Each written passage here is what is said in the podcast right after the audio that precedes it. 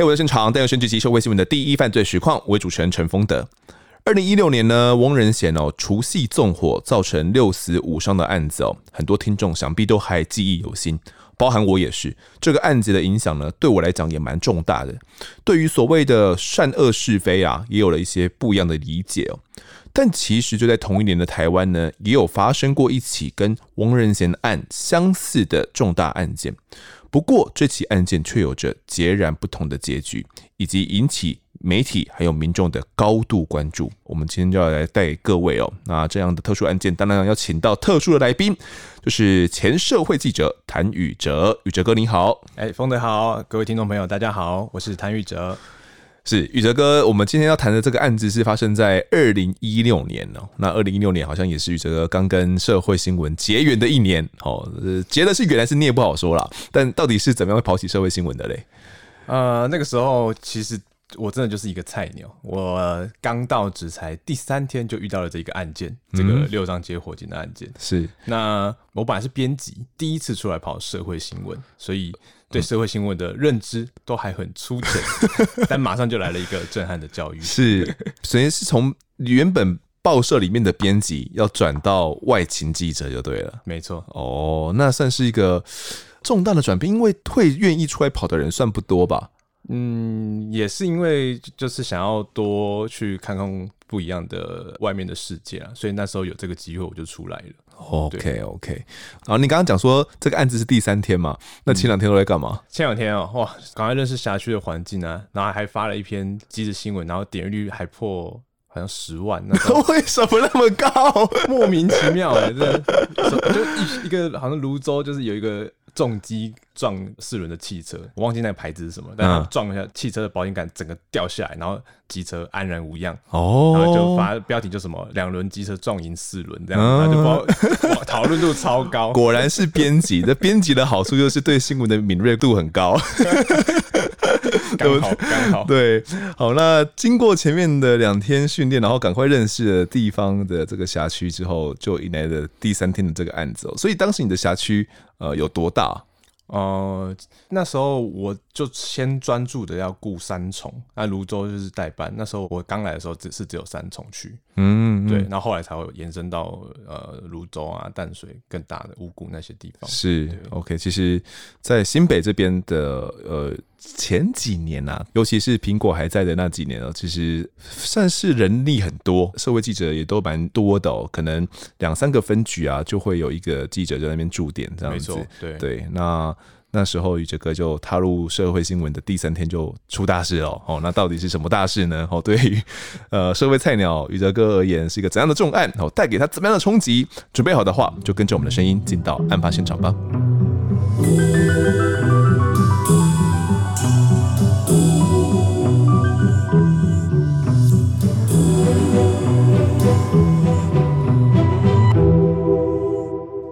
二零一六年的三月二十三号当天呢，是一个寻常的礼拜三哦。不过这一天呢，对宇哲哥你的辖区好像并不是太寻常哦。用我们行话来讲，就是发炉了哦。当天是怎么样的状况？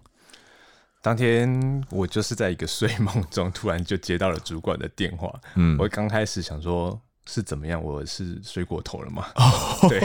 然后看到时间才四点多，凌晨四点多。嗯，那一接起来电话，主管就很着急跟我说。出大事了！你赶快起来，赶快出发！我等下地址给你，叫我赶快前往现场。嗯，但那时候我也还不是很明确的知道到底发生什么事。他就说有火警的案子。那那时候我是从象山，那时候我还租房子在象山，还没搬，一路骑车就是飙到三重，那也要半小时吧？对，大概三三十三四十分钟。是，那你赶到了现场，现场是在哪边？三重的六张街，六张街那边，那边是一个怎样的状况？你到的时候？呃，它是一个比较狭窄的，有点像巷子的地方。然后到的时候，其实看到非常多的消防车就在巷口，因为根本开不进去，那个巷子很狭窄，只能够拉水线进去而已。就是拉水线进去。那非常多的人，然后消防的人力在那边穿梭。那一进到里面，是那时候下着雨，天都还没亮，下着雨，湿湿的。那雨水的味道又夹杂着那些燃烧过的物品的味道，呃，现场就是觉得哇，焦的味道还是臭的气味，就是夹杂很多种气味。那我到现场就看到，哇，真的是出大事，那火还在烧，还在烧，还在烧半小时了呢，还有一点点残火，还在关，哦还在冒那些烟。是。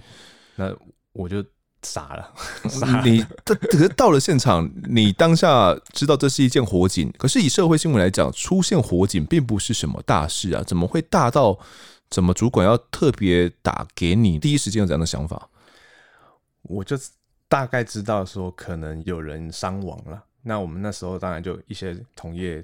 也都在已经在现场了，有些在现场了。开始就就在问消防里面有多少人受困，还有人没有出来吗？一开始可能就知道哦，可能有三四个、四五个这样子。他们就先讲个大概，大概后来就知道哦，所以清点过后就大概有六个人这样子。总共六个人在里面受困在里面，就是对对，对，当时就在外围先拍照，然后先记录就对了。对，基本上就就那时候就是还不知道该怎么办，包含我的前辈可能也还没来，那时候我就先拿着我的相机，单眼相机就在那边拍。然后就也看着一些同业开始在问周边的邻居，就是有没有听到一些什么声响还是状况这样子。哦，那你记得当时邻居有说什么东西吗？邻居他们也就是说半夜听到一些声响，闻到浓烟的味道，然后就有在在喊在叫，叫人家赶快逃。但他们就说里面好像很多人都还没有出来，这样子。是，所以目前主要在烧的那一栋是一个怎样的建筑物？老旧的三加一的公寓啦，就是那种顶楼加盖四楼铁皮那种老旧公寓。只有他那一栋烧，旁边没有被烧到，是还没有烧到隔壁栋，也每次就只有那一栋燃烧，那旁边大概就是稍微熏到这样子。这么大一起火警，你当时一个人采访不会很慌吗？尤其是到职第三天而已。当然慌啊！我那时候真的都不知道该怎么办，就反正别人做什么，我就跟着做什么。对，是基本上是这样子。对，看着前辈们在干嘛，我就跟着干嘛。好，那经过清点之后，火势应该在过一阵子，半个小时之后就灭了嘛？嗯，有办法确认说这起火警有造成多少死伤吗？哦，这起火警最后是造成了六个人的死亡，有一个人是生还的。哦，那这六个人是分别死在什么位置？你们后来有办法确认他们个别的身份吗？嗯，后来我们就询问了三大整个整个火场的勘验了。那是三大是那个消防局第三大队，新北市消防局第三大队。对，嗯，对。那那时候就说有在三楼、四楼都分别发现五具的尸体，然后有一具是另外在阳台发现的。清查的身份就是他们就是屋主嘛，翁姓一家人，然后包含屋主翁先生跟他的大哥两对夫妻就四个人嘛，然后他们另外都各有一个孩子也在这里面，这样子。哦，所以加起来六个人。对对。讲这边就有点奇怪哦，我这有五具的尸体是在顶楼加盖的四楼这边，那有一具呢只是在阳台，他们城市的位置不太一样。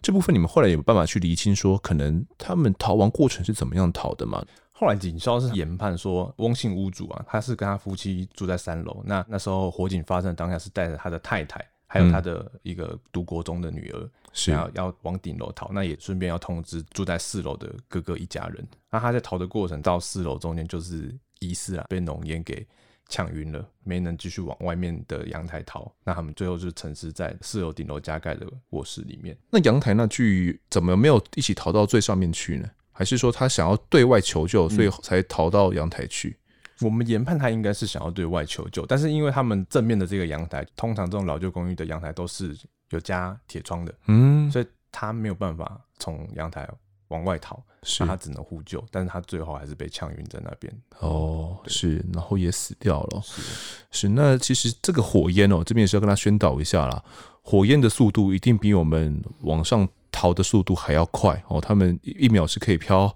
好几公尺的哦，基本上呢，在火场里面能够往下就不要往上，你宁愿在窗台这边可能待救都还好一点哦。那当时他们是想说，想要往上跑了，因为在四楼这边呢的顶楼加盖哦是有一个逃生梯的哦，他们可能想说可以透过这个逃生梯呢逃到。外面去，逃到顶楼去，但没有想到说逃生梯下面就已经堆满了很多杂物哦，想要爬根本没办法爬。好，加上说这个逃生梯也是被封死了哦，所以他们后面才会导致一家人呢是全部都葬身在火海里面去哦。那相验的时候就发现说他们六个人呐都分别吸入了过多的一氧化碳嘛，那被活活呛死之后又被大火烧成焦尸。那这样一起火警，当时你们有了解说它是一起？意外，又或者他其实并不是意外呢？有获得一些线索吗？我们初步在询问消防单位的时候，他们其实有研判有没有可能是一楼停放的机车里面有一台电动机车烧毁的最严重。据了解，电动机车那时候前一晚是有插着电在那边充电的，所以一开始朝着的方向是说有没有可能是这部电动机车在充电的。过程之间自燃哦，锂电池可能爆炸了。对对，对哦，那可能又影响到它旁边也有其他机车嘛。对对，那一烧起来的话，可能连旁边机车也一并引燃，就整个是超级大火了。是这样听起来很有可能。那会有这样的推论，也是因为那台电动机车呃烧得最严重嘛。那机车的车主刚好是他们家人是吗？是屋主的太太。所以等于是当时这是消防火调人员的初步判断，觉得有这样的可能性嘛？哦，但到底是不是目前还不知道。那你们当时还有再去问的其他的一些目击民众，他们有更多的一些说法吗？我们也是在四处的去跟旁边的邻居说，有没有说半夜有没有听到一些爆炸的声响啊？但他们也是有听到说，哦，就是燃烧的一些声音呐，然后。就是没有目击者就对了，嗯，没有目击到第一时间是怎么样烧起来的，因为可能大家也在睡梦中嘛，是凌晨时间发生这个大火。不过呢，当时火调人员哦，还有觉得一些地方怪怪的，就是因为正常来讲，这种电动机车它的锂电池要发生爆炸，呃，并不是很容易会发生的事情。再加上说，当天的温度跟湿度呢，其实都不适合造成这个火警哦，因为当天其实是有点飘着小雨的嘛。刚刚宇哲哥有说，然后温度也是偏冷的，这样的情况下，怎么会造成电池突然自燃了？所以在火调人员心中就打了一个问号哦。所以这部分可能是需要。详加来调查的。哦，那这起火警刚刚有提到说，除了这六名死者之外，还有人生还。他的身份是，嗯，是翁家的一个侄子啊，他姓林。他有跟你们讲说发生什么事情吗？他也是说半夜听到邻居在呼救，说烧起来了，他听到声音就赶快起来。幸运的是，他住在二楼，那他的楼层稍微低一点，可以往后面的阳台去逃生。那后来他跑到后面阳台的时候。呃，因为浓烟已经过来了，他原本想要一跃而下就跳楼逃生。嗯，那好心的邻居就有见状，赶快拿那个梯子帮助他从二楼爬下来，所以他才能够顺利的逃生，是才躲过了一劫。那也算是唯一的生还者了。是，那除了他之外，翁家的所有兄弟党跟子女都全部丧命了吗？其实他们这一间屋子里面还有一个儿子，呃，屋主的哥哥的儿子。是那他那时候是因为人在台中当兵，所以躲过了一劫。这位躲过一劫的呢，小儿子叫做翁祥志哦，当年二十四岁的年纪。接到了消息之后哦，也就马上北返来探视了。这个时候，呃，应该你的很多同事们知道这个大消息，因为这个六死的火警非常的重大，呃，报社应该也派遣了其他同事来帮忙了嘛。嗯，非常多，没错。当时派了总共几个同事来帮忙？现场就有四个吧。现场四个，那当然市政组那边就是一些市府的回应，也都是有人同步在问。呃，可能天也亮了。嗯，你当时所做的这个主要采访是在哪一些方面？现场后来大概厘清完以后，其实也就没什么东西了。大概我们就开始做一个任务的分工了。那有的人会回到派出所那边守着，看能不能有堵到一些。最新调到的监视器的画面，当然有的人就是开始去询问一些专家，这个 自然的可能性啊，哦、也帮忙在调查这个案情发生的可能。嗯，那当然我们也有在现场守候，说家属来这边现场，就是他们会找招魂这样。哦，是，所以当时你有遇到这个翁祥志，有遇到他来这边招魂的状态，是他哭得蛮惨的。嗯，那应该是。你当呃社会记者生涯第一次见到这样生离死别的场面吧？是没错。嗯，当下会不会觉得有点情绪有点复杂？就是身为一个社会记者，好像要抽离一样。嗯，其实那时候心里是蛮能够同理他真的心情的悲痛，就是一夜之间家人全部都不见了。可能我自己也有一些经验，因为我在当兵的时候，就是外婆过世，嗯，那时候在当兵回过头来，就是哎、欸，有一个家人就突然走了，也是蛮难过的事情啊。那、嗯、那时候他，尤其就是这种火警的一夜之间的这种事情，更让他让他无法接受啊。所以是，嗯，大家那时候现场的媒体其实都蛮有默契的，没有特别去对他喊话，要他说些什么。对，嗯、其实就是。让他去走啊，我们就在旁边默默的就远远的拍照这样。嗯，是。好，那就你所了解哦，屋主的这个翁姓的二哥跟住在他楼上的翁家的大哥，他们两家人分别的家庭状况是怎么一回事的？怎么会刚好就住在这边呢？好，翁家的那个家庭状况是这样啊，就是屋主翁家二哥啦，跟他的太太都是志工，平常也都蛮热心助人的。其实，在邻居之间，他们的风评也都是蛮好的，是就是待人蛮和善的一对夫妻啊。大哥的女儿蛮年轻，才那时候才二十五岁，刚从澳洲打工留学回来。有也有听说他准备要结婚，那时候是。那其中翁家二哥的女儿呢，也命丧在火海里面哦。他当时的年纪才十五岁而已。呃，宇哲哥，你当时也有去学校啊看视一下吗？嗯，对。其实那时候主管也是希望我们去，除了遗憾的面呢，也是希望说有一些比较温情的的采访了。那我们当然也是去关心了一下翁家小妹她在国中里面的状况。那当然据了解，老师说她在班上人缘也是蛮好的。同学、老师知道这件事情之后，也都非常不舍。那他们也特别在案发过后，除了辅导学生以外，也找了学生一起来折这个纸鹤，写了一些卡片，来表达对这个翁家小妹的一个思念，希望她能够快乐的在天上当个天使。这样是因为发生这样的事情，对于整个班级而言是一个非常沉痛的打击哦。可能对于小朋友里面，他们没有经历过这样的生离死别。哦，他们是人生第一次有亲友就这样走了，那也一时间不知道怎么样去调试这个情绪，哦，所以就啊学校辅导师的立场，当然可能会想说要办个这种纪念的仪式，或或者是举办一些纪念的活动哦，所以当时宇哲哥就去采访嘛，他们就去折了这个纸鹤啦，然后又写了一些卡片哦，希望可以给这个翁家的小妹。那汪家小妹其实是一个蛮可爱的一个小孩子哦，她很爱画画啦。老师还说呢，她的笑容很温暖哦，常常会在这个联络簿上面加一些精巧的小插画，相当的窝心这样子。那辅导老师还有讲到说呢，这个汪家小妹在火灾的前一周刚做完一些性向测验而已哦，原本兴冲冲的想要去知道结果，那因为还没有出来嘛，辅导老师却没有想到呢，再也见不到这个汪家小妹了。那同学们呢，对他的这个思念哦，就写在这个卡片上面，然后就陆续写下说：“不敢相信你真的走啦，好喜欢你画给我的每一幅画哦。”那同学们把这些充满思念的卡片呢，就是一个一个都贴在了一起哦。那希望他在天上的时候可以看得到。那这个案子发生的第一时间哦，其实不只是火调单位觉得怪怪的，包含警方或者是包含记者圈们都对于这个案件有了一些猜想，是不是于哲哥？嗯，跟风德你刚刚讲一样，就是自然的这个可能性啊，大家其实都蛮存疑的。嗯，其实大家还是朝着说周边到底有没有人的可疑人士的出路。在案发后这段期间，我们就掌握到了一些讯息。哦，这什么讯息？其实就是火灾现场的周边，其实有最近距离的三支监视器。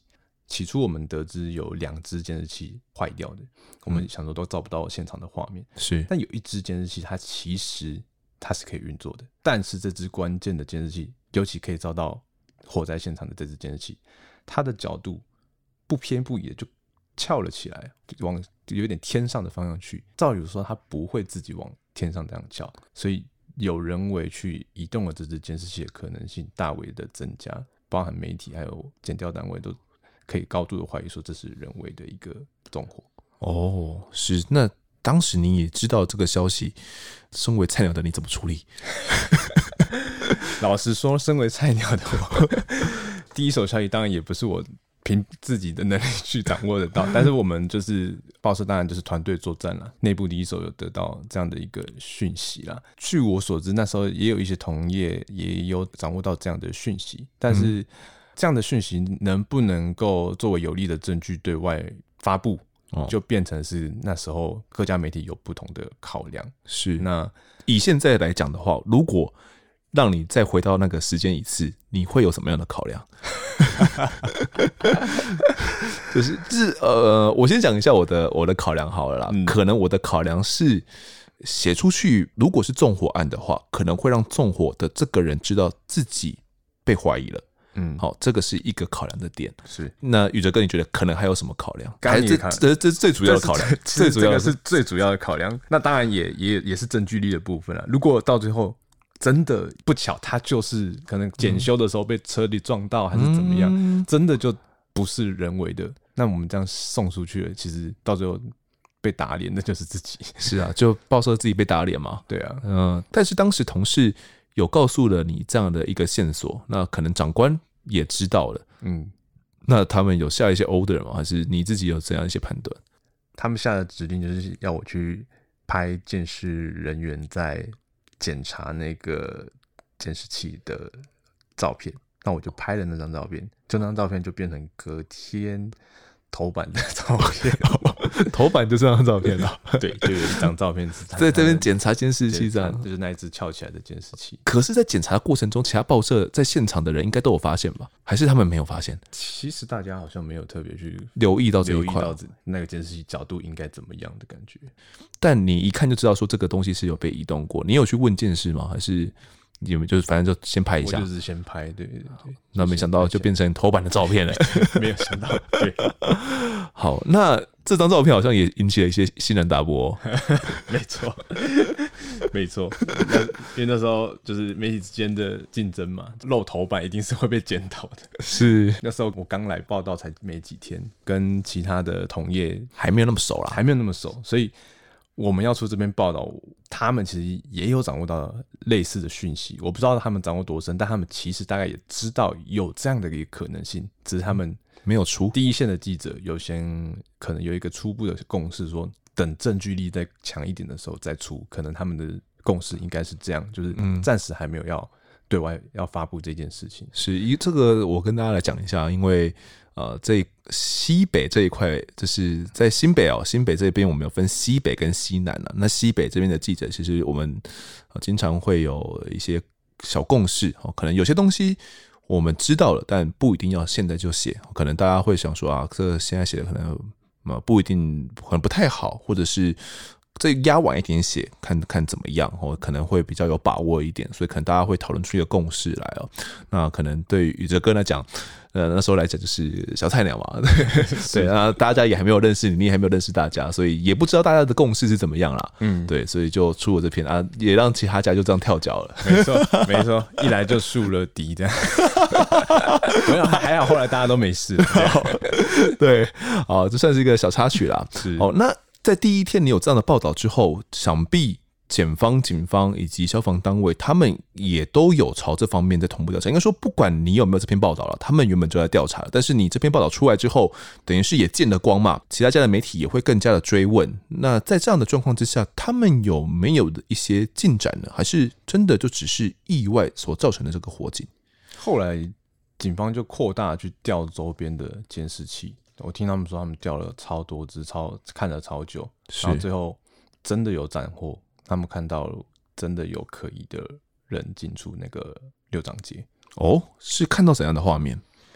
监视器的画面就是锁定了一个可疑的男子啊。其实他是有乔装过，而且三次的进出。我们说三进三出这个六张街，这个动机就非常的不明了，就是让让人家觉得很很很可疑了。他乔装成什么样子呢？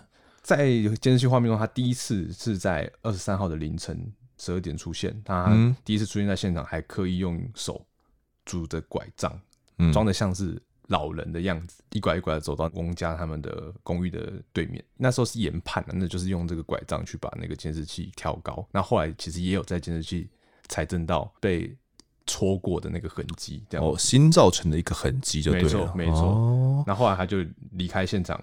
又到凌晨一点左右，一小时过后，对，又再换了一个妆。这时候他就变得像正常的装扮，走到骑楼下，大概五分钟的时间，他在确认那个死者他的机车摆放的位置，又才离开。哦，那到第三次的时候是凌晨两点多的时候，那时候雨就稍微停了一些。那他那时候还刻意穿着雨衣，嗯，那还戴安全帽，然后拿着应该就是要纵火的提袋了，里面就有。它的油或者一些助燃物，看不清楚里面到底装什么，但据猜测的话，很有可能会是助燃物或者是油嘛？对，应该就是那些助燃物。嗯，那他待了几五分钟以后离开现场，就马上起火了。哦，那根据警方的调查结果呢，这一位变装男子很有可能就是纵火犯哦。那当时警方算是也已经锁定了对象了，就怕真的抓错人了。当时你们好像也有出了。一些报道嘛，就是讲说，哎，目前警方的最新进度。那这个人后来真的有找到吗？有，有找到。他是步行到现场，后来离开的时候，他是有骑乘机车的。机车的车牌一开始好像照的不清楚，后来他们扩大去调，是有掌握到他的车牌的动向，所以以车追人，后来很快的就掌握到他的住处了。这个人他姓汤，就是汤景华。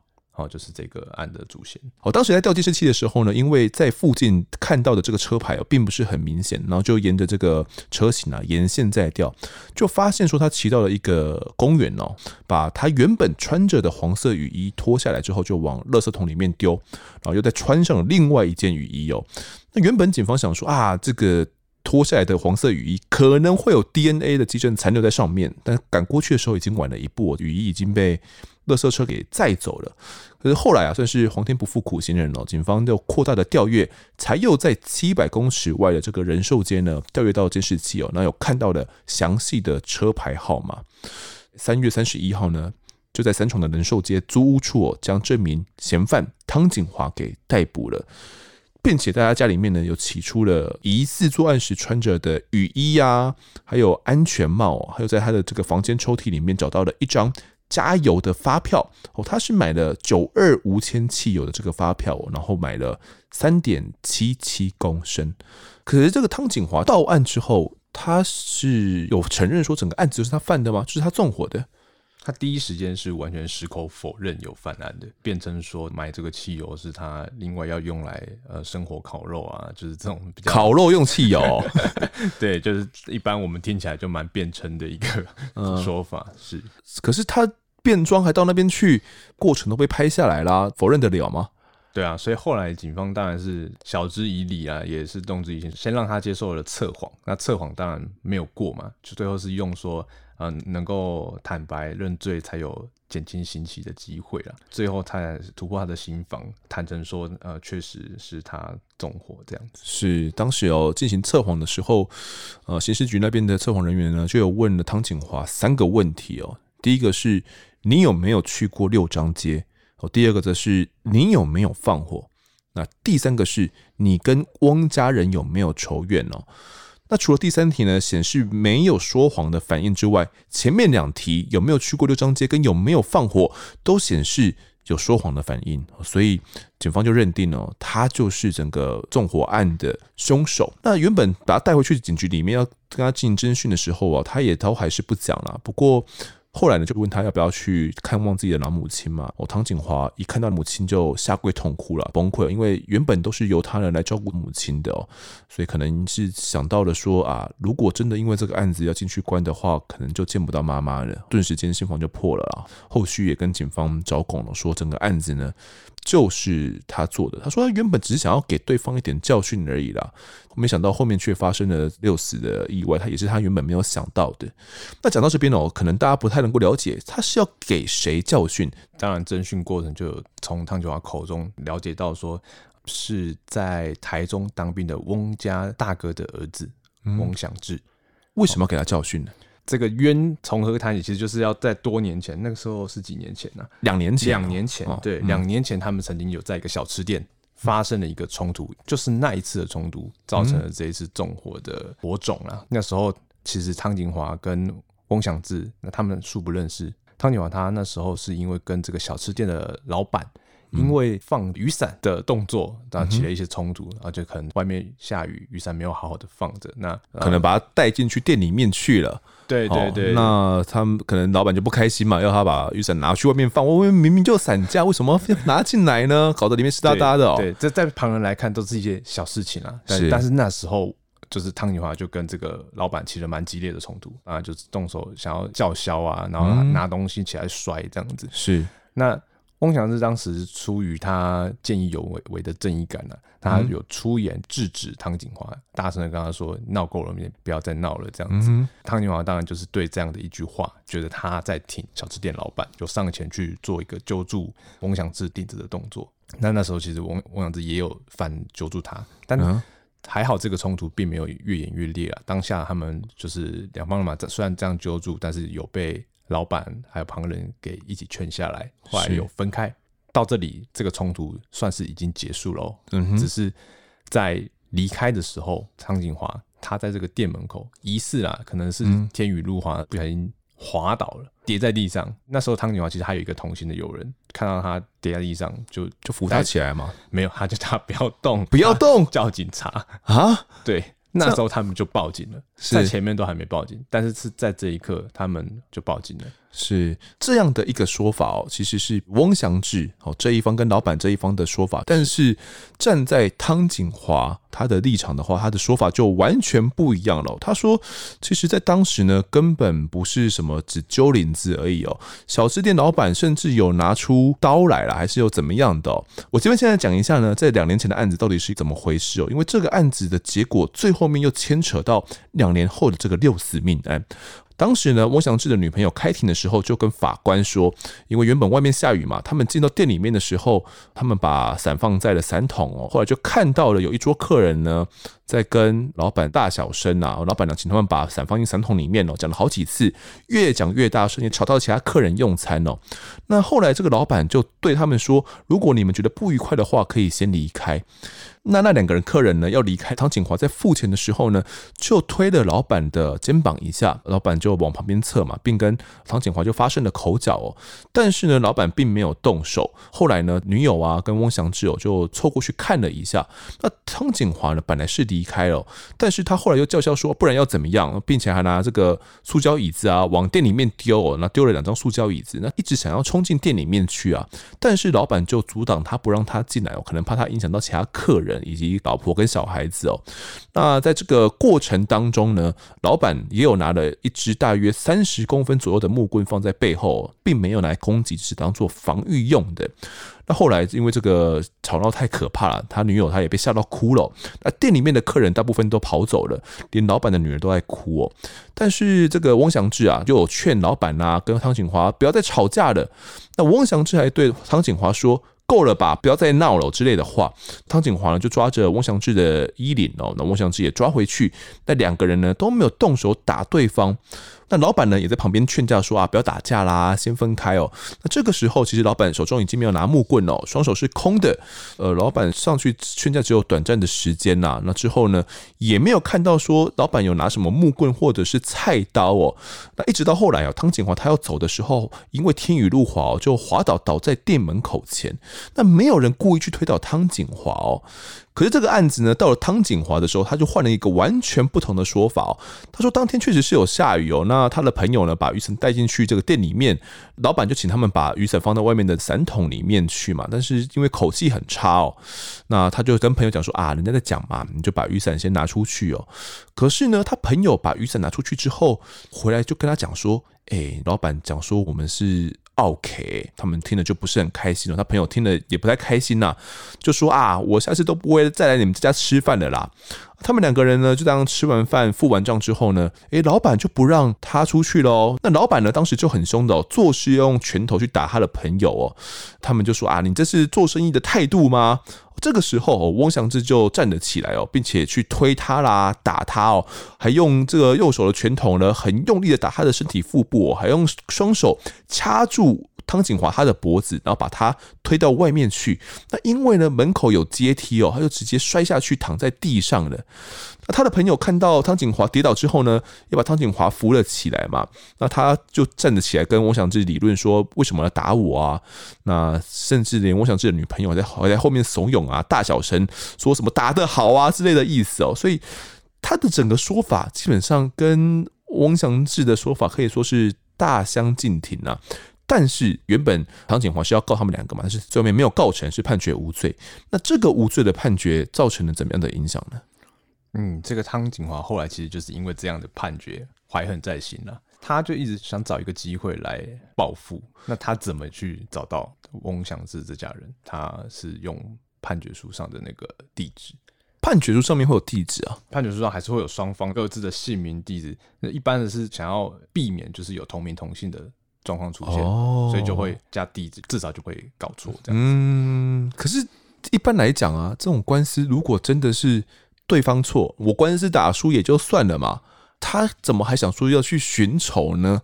嗯、呃，这可能也要谈一谈汤景王他本身确实有一些我们现在讲精神官能症的这样的一个症状啊。但其实他不是不是比较不是失觉失调，他就是焦虑那一种的。他有这样的就医记录，然后有服药过。那或许他对于这样的一个判决结果，确实有特别恼怒的感觉。那他就掌握到了这样的一个机会去报复的动作。嗯，知道这个地址之后，就想说要要来报复哦。因为如果我们一般人不知道地址，那你即便告诉了很不爽，你也不能怎么样嘛。是对他来讲，他想到的方式就是去纵火吗？造他的公司就是想要吓吓翁祥志这个人，对。可是他不知道这个屋子里面有住其他的人吗？这这个一把火放下去，你看翁祥志当时根本没有在家里面呢。嗯，对啊。那他这一把火放下去，死的其实是他的其他家人们，造成六死的这个悲剧。所以他他的说法是，当时其实他根本没有想那么多。是哦。那对于翁祥志而言，他不会觉得。很崩溃嘛，因为他算是原本跟汤景华有过节的那一个人，那他如何自处？你当时有了解一下他的心理状况吗？对，确实，我们媒体知道纵火的原因是这个以后，我们当然就觉得一定要了解看看他本人怎么想，因为知道这个原因居然是因为自己，那让这些无辜的亲属家人丧命，让那我想个人一定非常。除了难过，也可能带有蛮多的自责。嗯，那那时候我是透过脸书有跟这个翁祥志联系，那他也是有回应我，但他的回应是说他先不想要谈这一块，哦，他是说想晚点以后再说这样子。那我也不想多打扰，但是我在文字的留言当然还是有有有一些鼓励他的话了，就是说我相信他。呃，事件当下是真的，这件事情是真的让让对他造成很大的冲击，也希望他能够度过人生的这个难关，继续往前走。这样子是，其实我觉得以社会记者的角度，我们有时候一方面是为了采访，但是站在另外一个方面，也是我们看到那个现场，感受到的那个气氛，然后也知道那样的悲痛。你一方面也是真的想要对方能够好好的。对吧？这可能在宇哲哥你的立场也是觉得，呃，即便可能翁祥志没有想要受访，没有想要多谈谈什么，但也是想要好好鼓励他了，希望他能够好好的走出来嘛。嗯，对。那后续其实，在头七的那一天哦，也刚好是翁祥志他退伍的那一天哦。其实说起来很巧啦，其实汤景华原本想要找这个翁祥志来复仇嘛，因为告输了，而且是两年前的这个事情哦。他原本就想要去找翁祥志复仇，汤景华。有去那边找过他，但是没有找到这个人哦，因为翁祥志在当兵嘛，所以没有出现在他住家附近是很正常的。那也是因为这样子，他才会想说啊，我用纵火的方式，哪怕你躲在屋子里面，你也总该会被我烧到了吧，或者是被我吓到了吧，所以才说要来纵火。没有想到这个翁祥志根本没有住在里面。那就头七这一天呢，就刚好是翁祥志他退伍的那一天哦。那检察官在同一天也对六位罹难者有开出这个死亡证明哦。那汪祥志呢，起初接到这个警方通知的时候，他还不知道说，诶，这个嫌犯就是汤锦华。那在知道了是汤锦华之后，他反而是情绪相当相当的复杂。他一开始就有点怒冲冲的说，他在一年多前在他朋友开的这个餐厅就见过汤锦华在大小声了，态度恶劣哦。然后他只是出面请汤锦华离开而已，根本就没有打他。那后来要告他伤害也是不起诉嘛，而且时间都过了那么久，他也觉得都没有事了。没有想到汤锦华竟然是为了这个事情就纵火，还害死他的六个亲人。那他当时还有讲到说呢，嗯，因为还有很多事情要处理哦，是不是能够去原谅这个纵火犯汤锦华？他说必须日后再想想，那可能一时间也没办法消化那么多的情绪了。那判决书会去公布双方的地址啊，这难道不是司法漏洞吗？宇哲哥你怎么看？我觉得特别，尤其特别敏感的案件，包含一些家暴或是。或许这个司法单位确实应该要演绎说这样的一个保护的机制啊，至少在对簿公堂后，我们真的要避免加害人在对原告来做就是二次的伤害。嗯，因为尤其是很多家暴的案件是老公打了老婆之后，老婆躲起来了，你如果要在这个判决书里面刊载出老婆目前的。地址的话，那不就是让他可以找到他吗？其实原本有保护的一些案件哦，像是妇幼案件哦，这些是依规定不得把个资给刊出的。但是除了妇幼案件之外，你说其他案件好像就没有这样的一个机制诶。嗯，目前是没有。嗯，我去上网查了一些资料啦，就是曾经在这种公共政策网络参与平台上面哦，有人有提案说，呃，是不是要进行修法哦？但是这个提案也没有通过。哦，那另外针对这个事情呢，因为在汤锦华纵火案发生过后呢，其实法界啊跟社会对于判决书上会泄露个资也有很多的讨论哦。就有人说会有一些安全疑虑啊，但是也有人的想法是，如果我真的要复仇的话，即便判决书上面没有刊载地址，我一样可以想尽办法找到你住在哪边的。所以这有没有刊载地址，好像也不是一件特别重要的事情。宇哲哥，你认为呢？嗯，确实啦。如果真的有心要复仇的话，我好像也不是，哪怕躲到天涯海角，是 我也要找到你。这样，对啊，尤其是有开庭、有见过面的人，你说真的要要跟，好像不是很困难的事情。嗯，对，所以其实当时候就有人提出说，好像还是要从教育方面来着手啦，才能够去杜绝报复的事情发生。但是也有人提到说，像那时候民间司改会哦，就有提到说，这种地址其实并不是什么必要资讯啊，应该可以借由案件的种类哦来修法哦，可能一些案件是可以揭露的哦，可能一些案件是不适合揭露的哦，然后来避免类似的事情再度发生了。哦，那其实这件事情在立法院呢也不是没有进行讨论哈，只是之前呢就有立法委员呼吁说要修法。不过呼吁归呼吁啦，哦，我查了一些资料，好像也没有哎、就是讨论阶段而已。讨论阶段 到目前没有人觉得这件事情好像真的一定得非修不可哦，所以到目前为止还是只有在讨论啦。哦，那我也有了问了一下。呃，这个律师朋友哦，维廷哥之前有来我们节目分享过，我们就维廷哦，他就说，其实目前啊，开庭的时候，法官都会问双方啊，身份证字号啊，住在哪边。那如果你不想让对方知道的话，在开庭前呢，你可以。啊，把自己的个资啊，比如说我的身份证字号多少，电话多少，住址在哪，我先写成纸条，写完之后呢，再交给检察官或者是法官哦。这样子，检察官或法官呢，就不会直接念出来来进行人别确认了，或者是会显示在荧幕上或者打在笔录上，就可以做到一个适当的隐蔽。不然，对方真的很有可能会抄下来就去寻仇哦。那目前的状况，其实你可以事前告知，除了刚刚讲的那方法之外，你可以主动的跟检察官或者是法官讲说，这个案件我不想要揭露我的个资。少数的检察官跟法官可能会审酌了，看这个案件适不适合，然后就会同意说，可能就不揭露了。但是实际上呢，一般没有跑过法院的民众们、听众们，你们会知道这样的步骤吗？我要主动去提耶。我没有提的话，我就是直接各自都让对方知道嘞。宇哲哥，你觉得正常的听众或者是民众他们会知道这种状况吗？所以现在听众有听你的节目就会知道了。对，对啦，这但是很多人没有在听嘛，我们听的人人也不多啊。就是这种细节，我是觉得像我自己去跑过一次法院，那是是我的安全帽被偷，嗯，也算很幸运啦。我自己很积极的调监视器啦，没有我到法院。但是是到地检署那边去，要开庭的时候，也是会进行人别确认啊，然后你也会知道说对方的住址在哪。我我也会担心说，哎，我的相关的资讯，我的住址在哪边，就直接刊出来给对方了。其实当下我是有一点小小疑虑的，嗯我想说这这这正常吗？就就就我我会觉得会不会发生什么事情啊？在当下我其实没有想想很多，但是看到汤景华的案子之后，我会觉得好像真的会出意外。嗯，对啊，那也其实不止这个案子啊。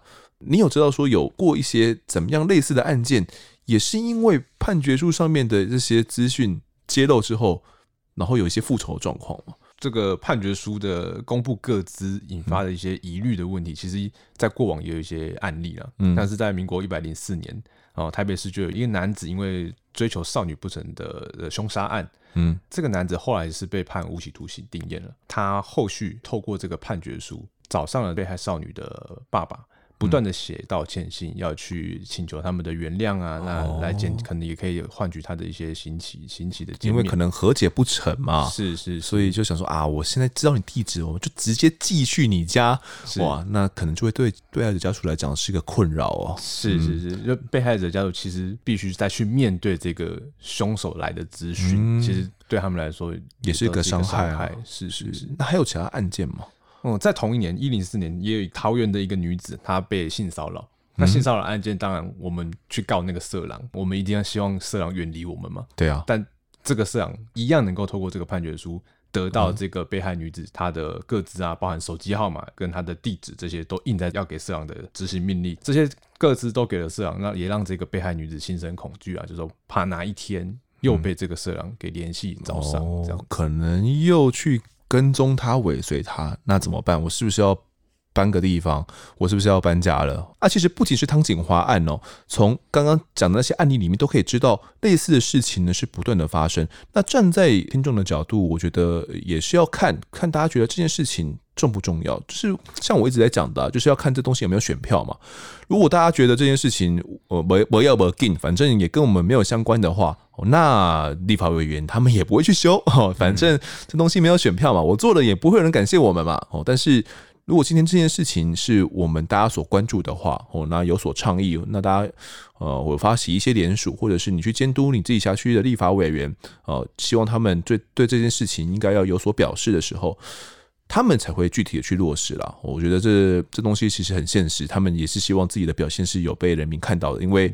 能够做的事就那么多嘛，每个每个院期能够做的都事情就那么多而已，所以到底能够做多少，可能他们也要看 CP 值啊。是，没错，呃，这这东西有点现实哦，有点现实。好，所以判决书的这个各自问题呢，就看大家对这东西觉得是认同或者是不认同了。好，那这个案子呢，后续呢，其实汤景华也就这样子被起诉了啦。那啊，审判东西我们后面再来谈哦。不过，其实宇哲哥，你跟这个翁祥志好像都一直保持着联系，是不是？嗯，有稍微的一些联系啦。就那个过后，其实我也是一直有在追踪这个案件的进度，啊，包含一些判决的新闻啊，一审、二审这些新闻，我也有贴给他。是我贴给他，也就是关心他一下，他就直接正面的说，他很蛮谢谢我，他觉得我不错，就是会继续去关心这个被害人家属的这样的动作了。也很巧，我们缘分也还不错，就之前还在路上巧遇过，他还他还还认得出来哦。对，他就只用脸书上的照片，我们没有亲亲自面对面见过，嗯，那他就用脸书照片就认出我，他开车经过啊，拍到我 啊，对，这么巧，传给我说，哎、欸，是不是你？对，那对啊，那我是觉得他后来从他脸书看，他也。慢慢生活走向了正轨。后来我也不再贴判决新闻给他了，因为我觉得，呃，没有什么事情是比他的生活回归正轨，然后持续的成长，找回自己的生活更重要的。嗯，是。其实我们身为社会记者，看到很多因为一些案件哦，可能被害者家属一辈子走不出来的这种状况嘛，对啊，所以。呃，能够看到可能自己跑过的新闻的被害者家属，能够活出自己的生活，哦，可能这点对我们来讲就是，嗯，很大的鼓舞了啦。那我们这集讲到现在呢，目前哦，纵火的汤景华，他因为相关的罪行哦，他的这些基证都有被检方所掌握到，基本上算是逃不掉了啦。那针对这一部分，不知道宇哲哥，你采访这个案子有一些怎么样的想法呢？采访这个案子，其实，嗯。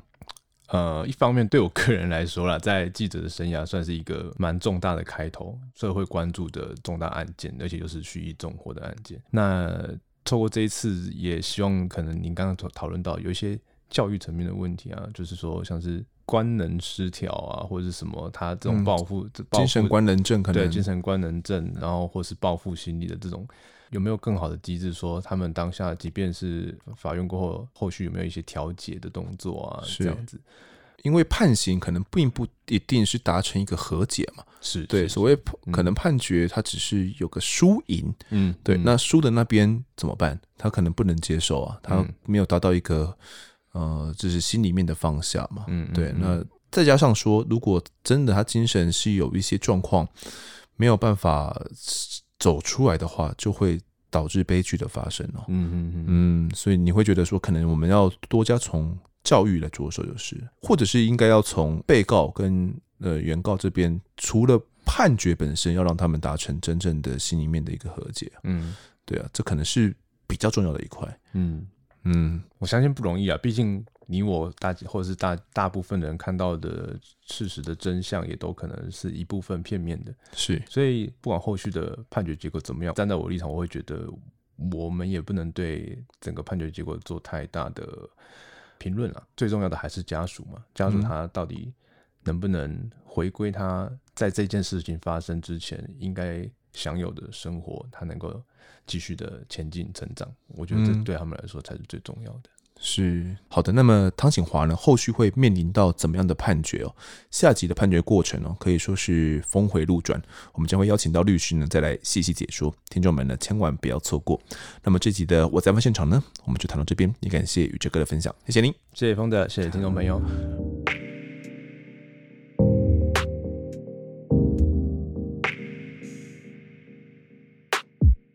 接下来是听众时间，来读一下听众的抖内。这集抖内的是 Terry 九五二七，他说呢，呃，我本身啊不太会感动，但是听到一五六狼师案那一集，爸爸的录音档那一段啊，瞬间鼻酸了一下。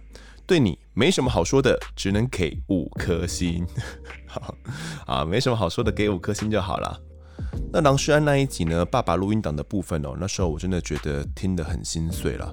不过爸爸他当时是照稿念哦，如果他不是照稿念，呃，比较是这种随性发挥的话，我觉得他可能会讲到哭也说不定，因为真的太残酷了，你很难想象自己的女儿经历过这样的事情，而自己身为一个爸爸呢，却没有保护好自己的女儿哦。如果是我的话，我真的很难想象我们会是一个怎样的情绪。那鼻子会酸酸的，或者是听到落泪，我都觉得是一个非常正常的反应啊，因为真的是一个非常难过的事情呢。那那集听完，除了鼻酸难过，我觉得大家更多更多的情绪应该是愤怒吧。好，那接下来读一下在案发的故事投稿哦，我们又有故事投稿喽。那这一次呢，来投稿的是黛西，黛西来分享一下自己的一个经历哦。他说：“我是来台湾留学的学生，最近呢，偶然在租屋处附近啊，听到很凌厉的妈妈打骂孩子的声音。当下呢，我跟在场的朋友有被吓到，但因为呢，当下有别的事情要做，就直接经过了。后来啊，我越想越不安，应该是良心的部分吧。”我无法想象，如果那只是他们家日常生活的一部分，小朋友在里面一次又一次受到这样的对待，到底会有多痛苦、恐惧，甚至绝望？如果因为旁人的冷漠，让小朋友错过了得到帮助的机会，该怎么办？突然想起很久之前案发现场的某一集哦，是说有个小女生在自己住的那栋公寓被陌生人强行带进屋内杀害，邻居却没有报警的那一集。当时丰德说宁愿大家呢都鸡婆一点，结果我就真的很鸡婆的，在隔天回去确认了当时的地点后，拨打了一一三。接电话的人首先问我是否身处在安全的环境。我连忙澄清说啊，我是帮忙通报的，我不是当事人。后来在确认了各种细节后，他说会转借给那边附近的社福单位同事跟进。然后过了没多久，又有另外一位社福单位的人打来，应该就是负责那一区的，再向我确认了一次情况。他强调，所有关于通报者的资料都会保密，并且建议我下次呢，可以在当下就直接报警，或者是打一一三，确保当下就可以跟进到现场的情况。而且呢，他的声音很温柔，也有肯定我打电话通报的决定。然后晚一点的时候，再一次有人打来，应该呢就是要去查访的人了。整个过程呢，每一位沟通的社工都十分有耐心，而且呢，对每一个细节啊都很细心，真的很感谢他们的努力。虽然不知道最后情况如何，但是呢，教养孩子啊，实在是不容易。也许不止孩子，可能那一位近乎歇斯底里的妈妈也需要帮助。希望那个孩子呢，跟妈妈现在都可以过得安好。也很感谢呢，丰德制作了那么多有意义的节目。相信你想要传达的概念，一定是像这样子印在了听众的脑海里。也许在未来的某些事情上，某些人真的会因此而有些改变。读完这个故事投稿之后呢，我真的觉得很感动哦，然后也觉得很骄傲，就是我们有一群非常非常棒的听众们，然后在听完我们节目之后，真的有去做出了一些什么，然后是对社会有帮助的。我就会觉得说，我们这个节目呢，是真的有帮助到这整个社会的，这对我来讲意义非常重大，而不是只是感觉我们只是在讲一些刑案故事啊，然后只是在填充大家的一些。琐碎的时间，大家只是在当做故事听一听，听完之后打发时间，也就这样过了。我不希望就只是这样子而已哦。所以，每当有听众真的去因为我们的节目改变的一些想法啦，就做出一些具体的行为的时候，我都会相当相当的感动，跟觉得被鼓励到了。那像黛西呢，就是在听完了 S Two EP 的二五二六板桥女童奸杀案后，真的有被改变哦。她觉得自己宁愿要鸡婆一点哦，所以就啊马上通报了。那其实，在那个当下，我觉得嗯，可能真的我们会觉得没有什么事情。其实我也遇过楼下的某个邻居哦，他们的打骂声让我觉得有点太超过了，我觉得已经超出了正常该有的那个反应了。就正常管教小孩的话，不会那么大声嘛，所以当时呢，我也觉得怪怪的哦。那原本想说啊，应该就还好吧，但是真的是越想越不对劲，所以呢，我就走下楼，然后就去贴着他们的门边听了一下，到底里面是什么状况哦。那后来听听之后，觉得啊，好像觉得还好，好像就只是正常的管教行为而已哦，所以就没有通报，就直接回家了。像黛西呢，在事情的发生的当下，因为原本可能有有一些计划嘛，有约或者是要去干嘛的，就没有留在现场进行通报。因为通报也确实需要时间，没有错，所以他就先离开了。但真的是越想越不安呐，哦，可能就像我一样，我会也是越想越不对劲了，就走下楼去呃仔细听了一下。那黛西呢，他则是选择在之后打一一三来通报哦。那他所分享的这个内容，我也觉得相当宝贵，因为我自己没有打过一一三的，我不知道打了之后，如果真的要通报的话，会是怎么样的一个情况。那他所分享的这个内容呢，就很明确的告诉了各位听众哦，其实他们都是会做好这个保密工作的，而且呢，每一个环节呢都会确认清楚，呃，前后就有三位社工有跟他进行联系嘛，那之后呢就有去前往进行处理哦。那相关案件呢，后续处理的状况，照理讲是不会再回报给一开始通报的人啦。那我们只要相信说，只要有通报，相关的社福单位呢，这些人哦，他们一定会做好自己的工作。那如果小孩子真的是有遭受到一些不当的管教、虐待的话，那他们一定会介入去处理的。我们该做的就是，当听到有什么异常的声响，这种打骂声或者是哭喊声的时候，我们应该要第一时间打电话通报，不管是打给派出所或者是打一一三，我觉得都是一个方式哦。只要有通报的话，相关的单位就会去介入处理，避免后续的哦这种悲剧的发生。那其实也不止黛西的这样的事情而已哦，在我们案发现场团队里面的一位队员，他也有在社群里面呢分享了自己鸡婆的一个状况，因为呢他就是在家里面的社区哦遇到一个小孩子啊被。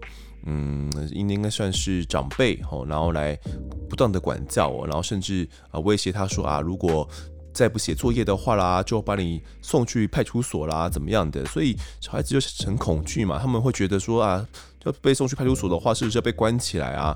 所以我都觉得说这样的行为其实是相当不对的。我也是呼吁一下各位听众们，千万不要跟孩子们这样讲，因为对他们而言呢，他们会更加的害怕警察。他们遇到问题需要求助的话，他们不会想说要去跟警察求助，因为他们觉得找警察是很可怕的一件事情。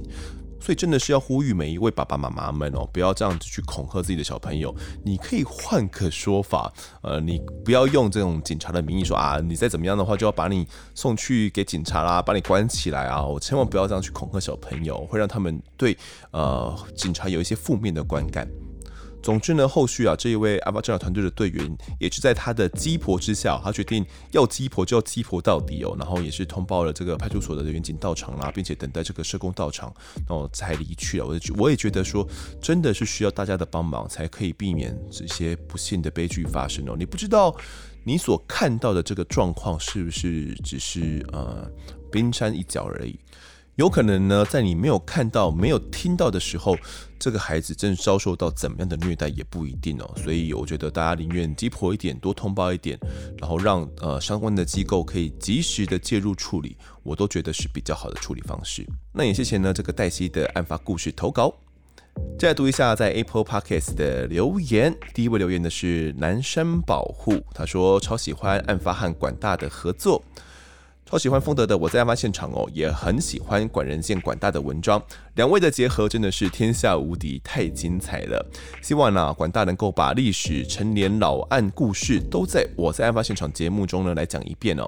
我最近看到的案发铁粉出现在面试区的网站的讨论区专区，很有创意哦。因为面试区的讨论区专区呢，是开放给大家分享讨论职场上的大小事。这一位案发铁粉就用我在案发现场作为标题哦，内容一开始就讲到自己是案发的铁粉。之后呢，就模仿丰德的口吻说：“嘿，我在报现场带你用文字直击职场新闻的第一亲身经历实况。”接着呢，讲述自己在公司工作上碰到的亲身经历哦，真的超有趣的。各位案发铁粉们呢，可以去面试区的网站的讨论区专区看看，超有趣的哦。啊，这不是植入性行销啦，真的是因为看到这个觉得超级有才才来分享。好，那感谢这位蓝山保护的留言哦。首先呢，讲到这个跟管大的合作，其实每次跟管大讲案子，我也很期待，因为这些陈年老案件啊，对我来讲，我他都觉得超级陌生的。所以能够讲这些可能戒严时期的案子啊，或者是解严没多久的案子，我都觉得很新奇啊，因为是在听一个完全没有听过的故事哦。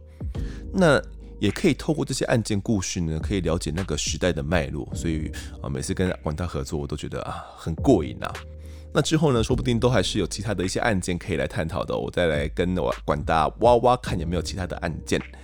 另外呢，我们的案发听众真的是无处不在啦，可能在这个面试区网站里面也可以去看到。如果各位听众们有兴趣的话，也可以去这个呃讨论区专区里面去看一下这一篇我在案发现场我的这一篇文章。那也感谢呢这位听众替我们来宣传啦。好，现在读下一个留言是呃青秋白浅哦，他说喜欢。昨天呢，第一次在 Mr. Buzz 哦听到这个节目，本来上班都是听音乐哦，后来昨天到今天呢都是听这个节目，我觉得时事很有感觉，而且呢不用像看影片那样看很久。从昨天呢到今天已经听到第十九集了，我从第一集开始听，主持人的声音实在太好听喽。再来呢，节目不会很沉重的感觉，有时候也真的觉得蛮好笑的，所以还不错，就马上追踪起来。好，感谢这位新加入的听众哦。你要听到自己的留言的时候，应该还要过好一阵子。好，刚听到第十九集而已。那也希望你听到一半呢，不要退坑啊，千万要听到自己留言哦。嗯，应该两三个月要吧。上班时间听的话，应该没办法一下追到最新啊。那期间呢，如果有什么听完心得，也都欢迎来留言给我们哦。好，这期的最后一个留言是那个骚年，好，他说，呃，浮出水面来给分了。嗨，丰德你好，我是前几天呢、刚考完警察特考的苦命国考生，感谢呢你与你的团队哦这么用心制作这个节目，肯定要给五颗星的呀，陪伴我备考这一年的通勤时光，能听到这么多来宾哦分享侦办过程，就仿佛身历其境般的参与案件。那小弟考的是消防警察哦，听到彰化桥友大楼火警。志凡学长的事件呢，跟家属的访谈，真的心里非常沉重。真心觉得，难道台湾警察跟消防体制的改革与完善，真的只能建立在这些英勇殉职学长姐的尸体上面吗？最后呢，真的要感谢哦，丰德 team 的用心制作，拜托要持续做下去呀。那小弟是高雄人哦，也是丰德的同乡，敲碗高雄城中城大火案件。好的，那感谢那个骚年，他提到这种彰化桥友大楼火警案哦，因为他本身考的是消防嘛，所以对这个案子听起来真的是很有感触了。那听完这个案件之后呢，还愿意投身消防哦，我也觉得真的是相当伟大，因为体制面呢要去完善哦，并不是那么容易的。可能呃，自从上次录音完后到现在，也没有什么前进。即便呢，可能像消防权益促进协会啦，或者是相关单位呢，都有在努力，但是哦，这种啊。公务人员呐，要去改变体制呢，真的是相当相当困难的哦。不管是警察又或者是消防，真的都是一样的。即便有人牺牲了，有人殉职了，也不一定真的能够换来改革哦。所以我觉得是呃，在体制内的人，就是可能在担任消防的人，在担任警察的人，本身就要愿意站出来，不管是参加协会哦，又或者是。呃，透过其他的发声管道，我觉得体制内的人很重要，而体制外的人呢也相当重要哦。如果我们都觉得不关我们一回事，反正我们不是体制内的人嘛，我们就把人给那心别料，都抱持着这样的心态的话，我会认为这把火迟早会烧到我们手的头上的哦。当我们今天都不愿意替那些消防人员、警察人员发声的话，那么这个恶果，我觉得终究是要由我们自己来吞下的。因为由于他们的这种呃体制不完善，哦，那他们也不会想要在工作上更加的努力的，因为可能进入到火场里面都是有危险的。那最终，当我们自己遇到火警的时候，可能等不到人来救援的就是我们自己哦。那这位听众刚好也是这个高雄人嘛，哦，那他敲门这个高雄城中城城中城大火的案件，呃，这个案子其实大家都还记得了，也相当，我也很关注，其实后续的一些发展哦。我刚查了一下呢，发现说城中城一审已经宣判了，黄哥哥是被判无期徒刑。那后续案件呢，有还是会有翻转的可能性呢？我们可能可以再稍等一下下看，呃，是不是最高院也会驳回了这个上诉？我看全案是不是这样确定的？我们再来跟大家细说明白每一个这个细节的部分。最后呢，也要祝福这个那个骚年哦，国考顺利啦，可以顺利的考上消防警察。之后呢，呃，应该是要参加这种基础训练哦，是很苦啊，很苦，真的很苦哦，因为自己的朋友也有呃有考上过嘛。那也祝福你呢，在训练期间都可以顺顺利利，然后可以顺利的分发，然后开始来服务哦。那这节听众时间呢，我们就读到这边。如果各位喜欢我们节目的话，欢迎到 Instagram、脸书以及 YouTube 来搜寻订阅。我在案发现场，掌握更多案件消息，也可以跟风的我聊聊，给我们建议。各收听平台上按下订阅，还有五星评分，就是对我们最好的支持。另外呢，案发侦查团队持续募集当中，只要透过 Mr. Bus MB 三的订阅赞助，就可以来加入我们。还有专属的赖社群，可以跟风德老粉们一起来抬杠聊案件心得。目前呢，还有 Discord 群组是可以免费加入的哦。如果各位在 Apple Podcast 上面留言的话，我也都尽量在节目中给出回复。跪求听众们推坑给双方的好朋友，一起听听看我们聊案子。案发现场，我们下次再见。